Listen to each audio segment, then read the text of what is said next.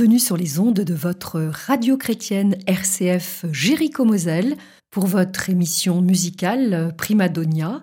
Aujourd'hui, Jacques Mercier, chef d'orchestre, récite Le garçon d'orchestre, fantaisie poétique et musicale, écrite par Marcel Mercier, pianiste, poète, compositeur et pédagogue. Le violoncelle.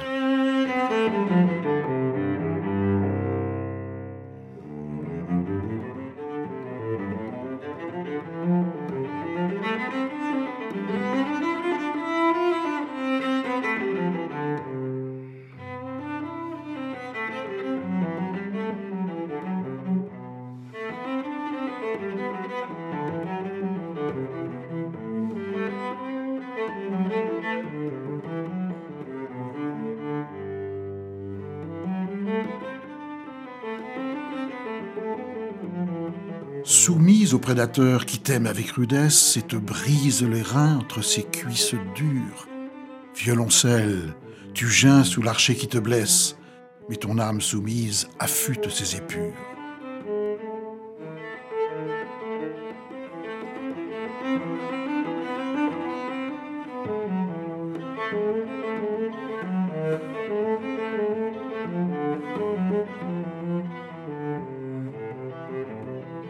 Équivoque instrument, drogue pour maison close et pour des Don Quichotte hagards et palpitants.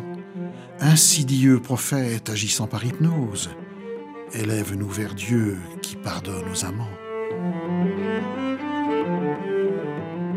De sons voluptueux ta tessiture abonde, violoncelle serein, chantre de l'élégie. Va faire le gros dos sous la main qui te sonde, qui te serre le cou, ivre de ta magie. Va épuiser l'artiste à l'âme vagabonde et lui dicter ta loi, ta déontologie.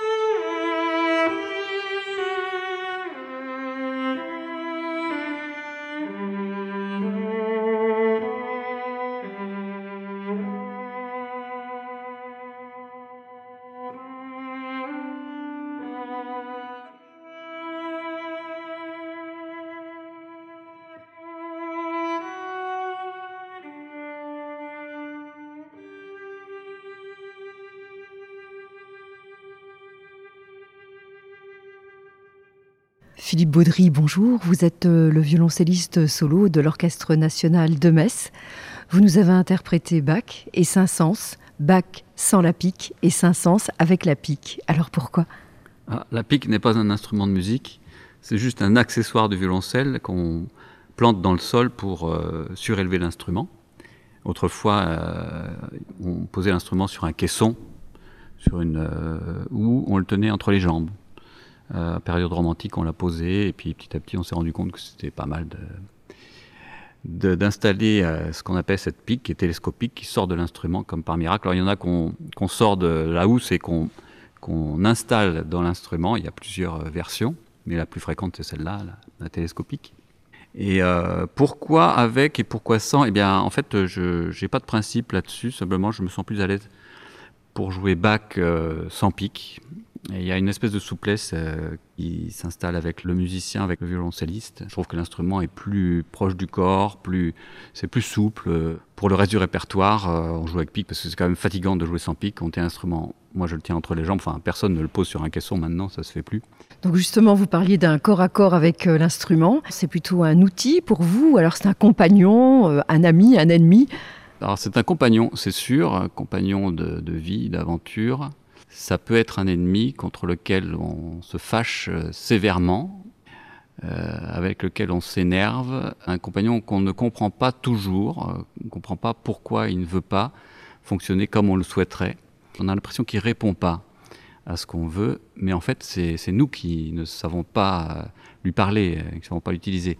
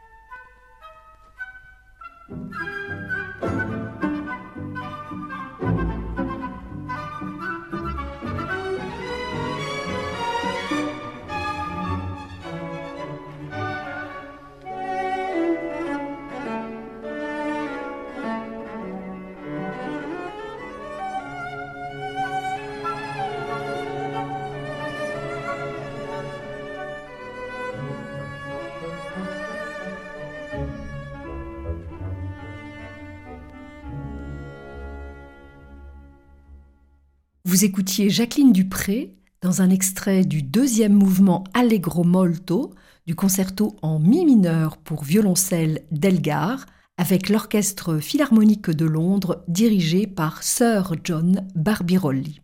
Vous jouez sur quoi précisément, Philippe Baudry? C'est un violoncelle de Germain Trumpf qui date de 1998, du millénaire passé donc. Euh, c'est un luthier qui est toujours vivant. Il vit actuellement à Madrid. Vous avez une perspective Changer d'instrument encore? J'ai pas beaucoup changé d'instrument. J'en ai eu quelques-uns, mais des très différents.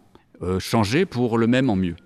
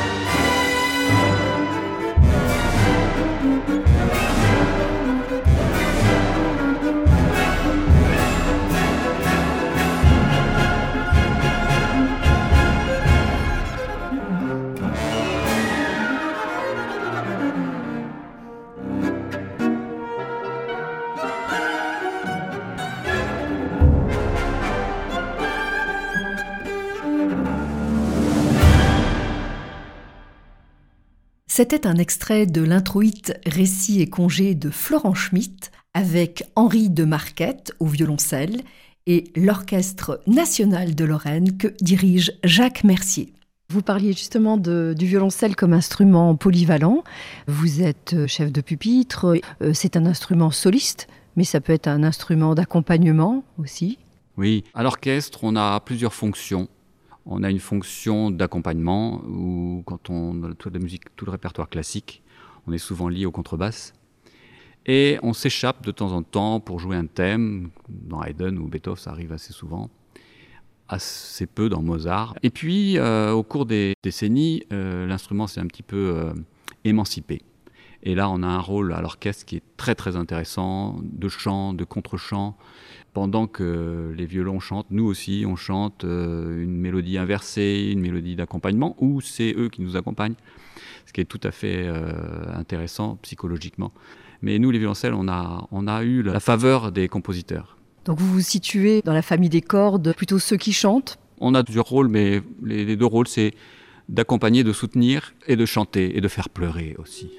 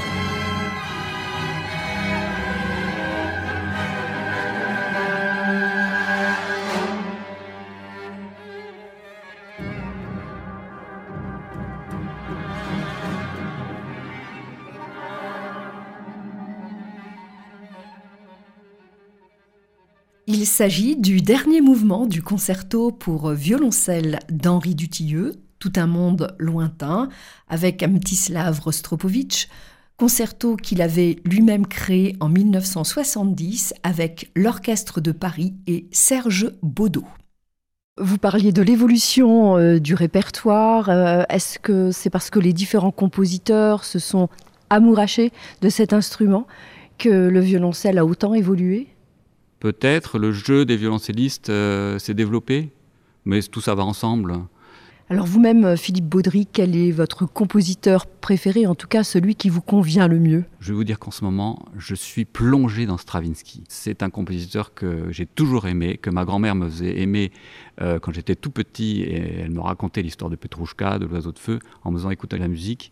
Et là, je dois dire que ça m'a ça m'a marqué et que ce compositeur, j'ai quelque chose de très particulier, très personnel euh, avec lui. Quels sont vos projets, Philippe Baudry? Mes projets, euh, je voudrais tourner un film, écrire un roman, euh, composer une symphonie, Seulement en 2021, gravir l'Everest et devenir chef d'orchestre. C'est bien d'être chef d'orchestre. Ça doit être génial de diriger un orchestre, mais ça doit être terrible aussi. Le chef d'orchestre, c'est quelqu'un qui doit, qui a une conscience extravertie de ce qu'il est et qui en même temps doit se taire tout le temps. Et donc là où il est bon, le musicien d'orchestre, c'est quand on fait ce qu'on lui dit. Mais faire ce qu'on nous dit, c'est une sorte de liberté quelque part. Euh, il y, a, dans l'obéissance, entre guillemets, au chef, un accomplissement, parce que quand, euh, grâce au chef d'orchestre, l'orchestre se réunit et est en symbiose totale, je dois avouer qu'on s'oublie soi-même, mais qu'on est heureux d'avoir participé à ce miracle qu'est le concert quand il est réussi. Vous avez parlé tout à l'heure de faire pleurer lorsque vous jouez. C'est vrai que le violoncelle est souvent associé à beaucoup d'émotions chez le public. Oui, oui, oui, oui. Euh, on s'en est servi et resservi. Alors c'est pas ce qui me plaît le plus dans l'instrument, mais c'est vrai que on a de très belles mélodies au violoncelle. Alors euh, Stravinsky, euh, qui est un peu en ce moment mon comment dire mon idole, n'a pas écrit de choses très belles pour le violoncelle. On n'a pas de thème de Stravinsky au violoncelle. Mais il s'est servi de nous comme des autres. On était des fonctionnels pour lui. Et moi, j'aime bien cet aspect de la musique, c'est-à-dire qu'on sert à quelque chose dans un ensemble. Après, euh, Bach, les suites de Bach, dont j'ai joué un extrait là, euh, c'est pas servi du violoncelle, il ne fait pas pleurer Bach dans les suites de Bach il y a quelques mouvements qui sont très émouvants. Casals, quand tu joues la sarabande de la cinquième suite, c'est, on résiste pas. C'est le summum de l'émotion. Mais Bach, c'est avant tout un constructeur euh, de cathédrale. Et donc là, on construit avec lui la cathédrale. Alors pour terminer, euh, Philippe Baudry, on associe souvent le violoncelle à la voix humaine. Est-ce que vous partagez cette opinion? Oui, c'est vrai. Moi, j'ai un, un, chanteur de variété que j'aime beaucoup, américain, qui s'appelle Stevie Wonder, que tout le monde connaît, et pour moi, il a une voix de violoncelle.